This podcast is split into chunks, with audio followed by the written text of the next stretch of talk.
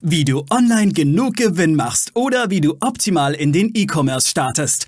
Das und mehr zeigen wir dir hier im Commerce or Die Podcast. Mit freundlicher Unterstützung der HDI.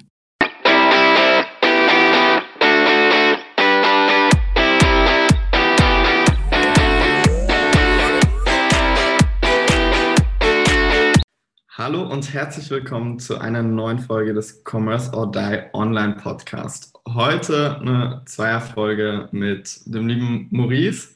Moin. Und meiner Wenigkeit. Und wir werden darüber sprechen, vor allem weil jetzt, das unterscheidet auch Maurice und mich ein bisschen, ähm, während Corona und jedes Mal, wenn wir in eine neue Folge reingehen ähm, und ich frage, Maurice, wie geht's dir?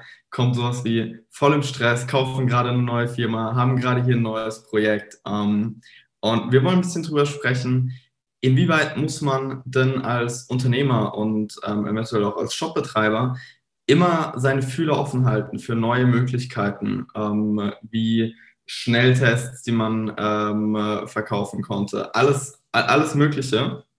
Ja, da bieten sich ja, ich glaube, täglich irgendwie neue, neue Optionen. Und wie sehr sollte man auch oder zu welchem Zeitpunkt eventuell macht das Sinn, sich um sowas Gedanken zu machen und zu welchem Zeitpunkt muss man sagen, okay, nee, ich fokussiere mich jetzt auf mein ähm, Kerngeschäft und ähm, schaue nicht, was kann ich noch so alles machen. Äh, dafür vielleicht die erste Frage, Maurice, wie würdest du es einschätzen? Wann ist es überhaupt gegeben, dass ich mich ähm, Trends anpassen sollte und sagen sollte, okay, in diesem neuen Markt mische ich mit und wann sollte ich auch einfach vielleicht die Füße stillhalten? Ich glaube, wann ich die Füße stillhalten würde, ich würde ganz gern damit anfangen, weil viele äh, rennen viel, viel, viel zu spät rein. Das ganze Phänomen nennt sich FOMO, Fear of Missing Off.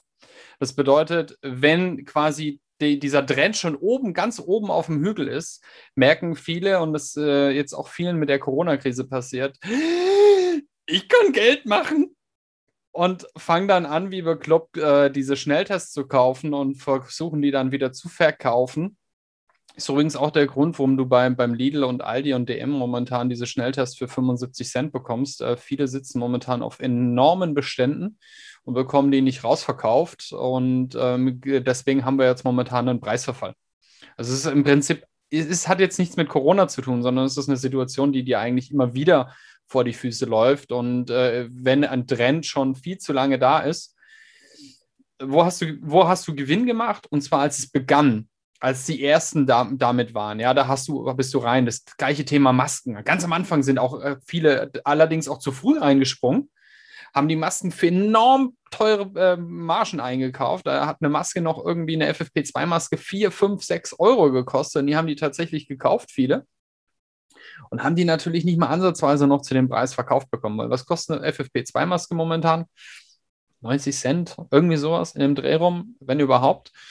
Und deswegen, äh, die Krux an der Geschichte ist meines Erachtens, einen Trend zu erkennen, aber nicht sofort mit reinzuspringen, sondern äh, immer mit dabei zu bleiben und dann im richtigen Moment reinzuspringen, aber auch eben nicht zu spät. Also wenn die Peak am, langsam am Steigen ist, dann rein und dann in der Peak und dann sagen, okay, jetzt steige ich aus. Und den Trend verpassen relativ viele meines Erachtens. Da, da jetzt vielleicht direkt mal eine Zwischenfrage. Deiner Meinung nach jetzt, wie erkenne ich denn, dass das ein Trend ist, der jetzt auch nicht nur einen Monat anhält, sondern ähm, vielleicht so, dass es sich Sinn macht, einzusteigen, einzukaufen, das im Shop anzubieten, den Shop umzustrukturieren, was weiß ich? Äh, den Markt beobachten. Das heißt, wenn ich mich, ich, ich, muss, mir, ich muss mir halt sehr stark erstmal überhaupt den, ähm, immer auch einen Blick auf den Markt haben. Ist es mein Kernbereich, wenn ich einen Markt auf dem Kernbereich habe, oder es kommt jetzt ein neues Thema hoch, wie Covid? Das war halt einfach der Brenner. Ähm, es sind viele Existenzen kaputt gegangen, aber es haben auch sehr, sehr viele Ge ähm, Geld verdient und zwar nicht schlecht. Und da einfach in dem Moment diesen Markt zu beobachten, was passiert mit dem Preis. Und dann würde ich aber auch immer ersten, den ersten Preisfall abwarten und, und gucken, wo kann ich dann dementsprechend mit einsteigen. Weil ganz am Anfang, ja, es haben auch sehr viele Geld verdient, aber gerade ganz am Anfang haben auch sehr viele Geld verbrannt, weil sie viel zu teuer eingekauft haben und es meistens immer dasselbe ist. Es ist immer das Gleiche übrigens. Am Anfang ist das Produkt immer unglaublich teuer. Und dann nach einem, nach einem halben Monat, nach einem Monat, je nach Produkt, fängt es langsam an, dass der Preisverfall da ist, weil immer mehr auf den Markt schwimmen. Das heißt, am Anfang entwickeln dann auch relativ viele dazu.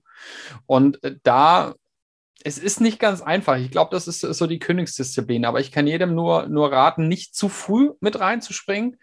Und äh, da gibt es einen schönen äh, Spruch von Warren Buffett, wenn deine Putzfrau äh, die gleichen Aktien kauft wie du, verkaufe sie. Das ist, ist eben auch genau das Thema. In dem Moment, wo quasi jeder in diesem Bereich ist, solltest du dich langsam daraus verabschieden und in den nächsten Bereich gehen, weil dann ist der Preisverfall einfach viel zu hoch. Schnelltest ist der beste Beispiel. Also äh, wir haben ja einen Kunden, der hat, der hat äh, in einem Monat ist der mal geschwind auf mehrere Millionen Euro Umsatz gesprungen. Mittlerweile kosten die Dinger aber nur noch 95 Cent am Markt und wir haben sie zu unseren Hochzeiten zu 7 Euro das Stück verkauft, teilweise 9 Euro. Also einfach auch um zu sehen, der Preis ist man Faktor 10, ähm, jetzt nur noch ein Faktor 10 von dem, wo er zur Höchstzeit eigentlich verkauft worden ist. Ja, ja. Ähm, das, du sagst es mit jedem, mit jedem Produkt und jedem Investment irgendwie das, äh, das gleiche, immer wieder der gleiche Zyklus. Ähm, vielleicht nochmal zurück äh, zu dem Punkt, wann sollte ich, beziehungsweise wer sollte sich überhaupt Gedanken machen, kann ich daraus äh, Geld schlagen, sage ich mal, oder, oder auch nicht. Ich sehe mich jetzt ja, das unterscheidet uns auch ein bisschen. Ähm, ich würde dich als Unternehmer bezeichnen, mich auf jeden Fall noch als Selbstständigen irgendwo. Ähm, Wäre es jetzt für mich ein, äh, ein kleines Unternehmen, ähm, ein paar Mitarbeiter, aber ich sag mal schon sehr viel, sehr viel Fokus und, äh, und Zeitverbrauch so auf, äh, auf meine Sache. Wäre es für mich jetzt das Richtige gewesen, nach deiner Strategie abzuwarten und dann ähm, hier Social Media hochzufahren für Schnelltests ähm, oder was weiß ich? Ähm, oder wäre ich dafür einfach noch zu klein? Welche Größe muss man da vielleicht haben? Ich glaube nicht, dass das was mit der Größe zu tun hat. Das hat was mit der Risikofreudigkeit zu tun. Also grundsätzlich ähm, auch aktuell, wir haben ein, ein Thema, äh, jeder kommt irgendwo an Kapital, wenn er eine saubere Strategie hat. Das bedeutet, wenn du an, an Kapital möchtest und jetzt gerade auch mit Covid, es gibt es gibt kaum Möglichkeiten, dein Geld irgendwo anzulegen. Das heißt, wenn du irgendwo dich mal umhörst, du, du baust eine richtig, es kommt was Neues auf den Markt, du baust eine richtig geile Strategie dazu auf. Bin ich auch fest von überzeugt, dann kriegst du relativ easy Geld auch davon. Es gibt genug Venture Capitalists, es gibt äh, Family Offices, wo du, wo du an Geld kommst und dann kannst du auch sagen, komm, wir, ähm, ich kümmere mich um das Ganze und wir machen halbe halbe. Auch das funktioniert alles. Die Frage, die sich da eher stellt, ist, bist du der Typ, der sowas machen möchte, auch dann sehr sprunghaft zu sein. Weil das ist nämlich kein, das ist so ein On-Off-Business auch. Ähm, es kann, es ist gleich. Also es hat übrigens auch was mit E-Commerce zu tun. Ja, wenn sich Leute jetzt fragen, ja, was hat das mit E-Commerce zu tun?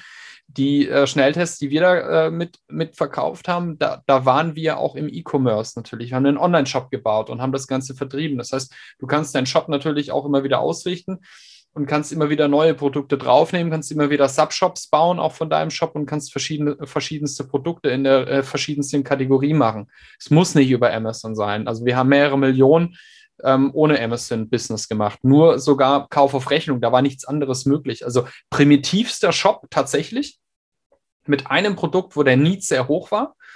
Ähm, ganz, ganz klassisch normale Buchhaltung dahinter geschaltet, nur Kauf auf Rechnung dahinter geschaltet, ein bisschen äh, ähm, COSM gemacht und, ähm, und dann ging das trotzdem, einfach weil der Need im Markt so hoch war. Und jetzt aber nochmal auf deine Frage. Ich glaube, dir würde es nicht passen, weil du hast es vorhin richtig gesagt, du bist so, ähm, du hast dich auf dein Fo Business sehr stark fokussiert. Und ähm, es ist so eine kurze Story aus meinem Leben. Wenn ich ins Büro komme, äh, ich habe ich hab einen Mentor, mit dem ich jetzt seit mehreren Jahren auch zusammen. Und er kommt mit immer irgendwie, ich habe da mal eine Idee.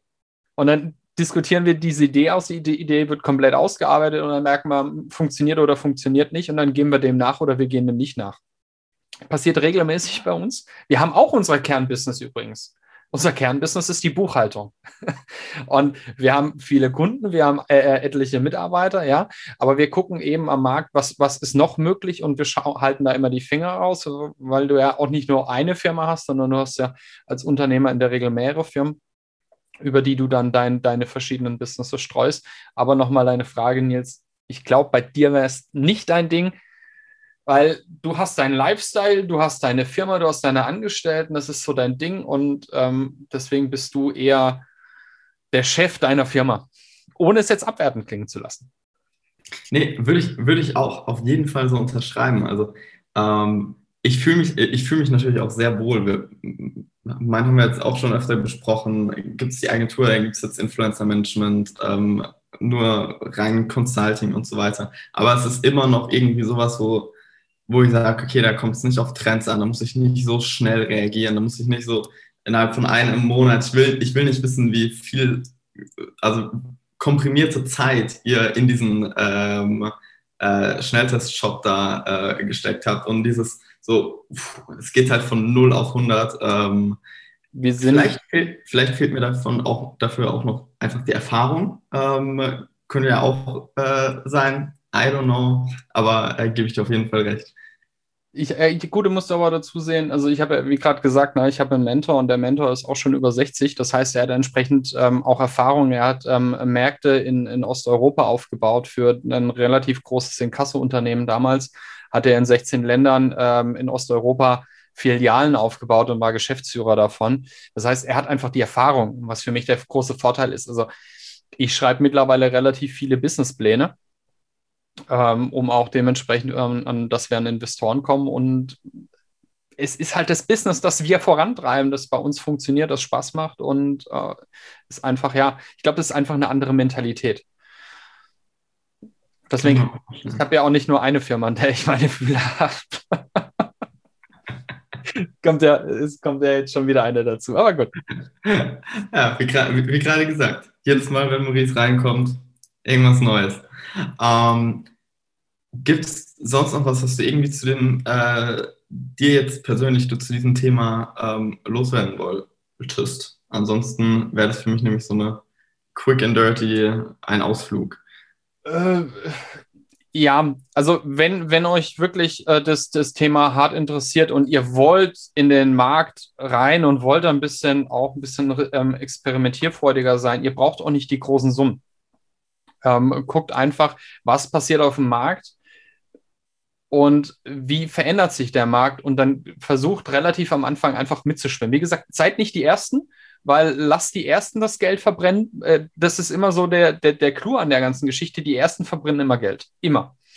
Weil äh, der Markt eventuell noch gar nicht so weit ist, dass er jetzt auch mit den Corona-Schnelltests, die ersten, die am Markt waren, konnten gar nicht, in dem Moment war der Need noch gar nicht da. Das heißt, die haben die Ware produziert, die haben das erstmal alles entwickelt und haben relativ viel Geld rausgehauen. Deswegen seid ihr die, die kurz nach den ersten kommen, aber seid dann auch die, die relativ schnell merken, okay, der Markt ist zu Ende. Deswegen auch in, in so Trends denken und nicht auf unendlich Bestand. Macht nicht den Fehler von denen, die jetzt DM und, und Aldi und Lidl ihre Tests wirklich ähm, für, für, für Preise, unterirdische Preise hinwerfen müssen, weil sie irgendwie von ihrem Bestand runter müssen und gucken müssen, dass sie ihre Verluste jetzt in Grenzen halten, sondern seid die, die auf der Welle merken, okay, das war's jetzt bald, ich verkaufe jetzt meinen Rest und dann bin ich hier raus und mit dem Geld, das ich gemacht habe, gehe ich ins nächste Business. Natürlich, ich ziehe einen Teil davon raus, aber davon Teil äh, finanziere ich mein nächstes Business.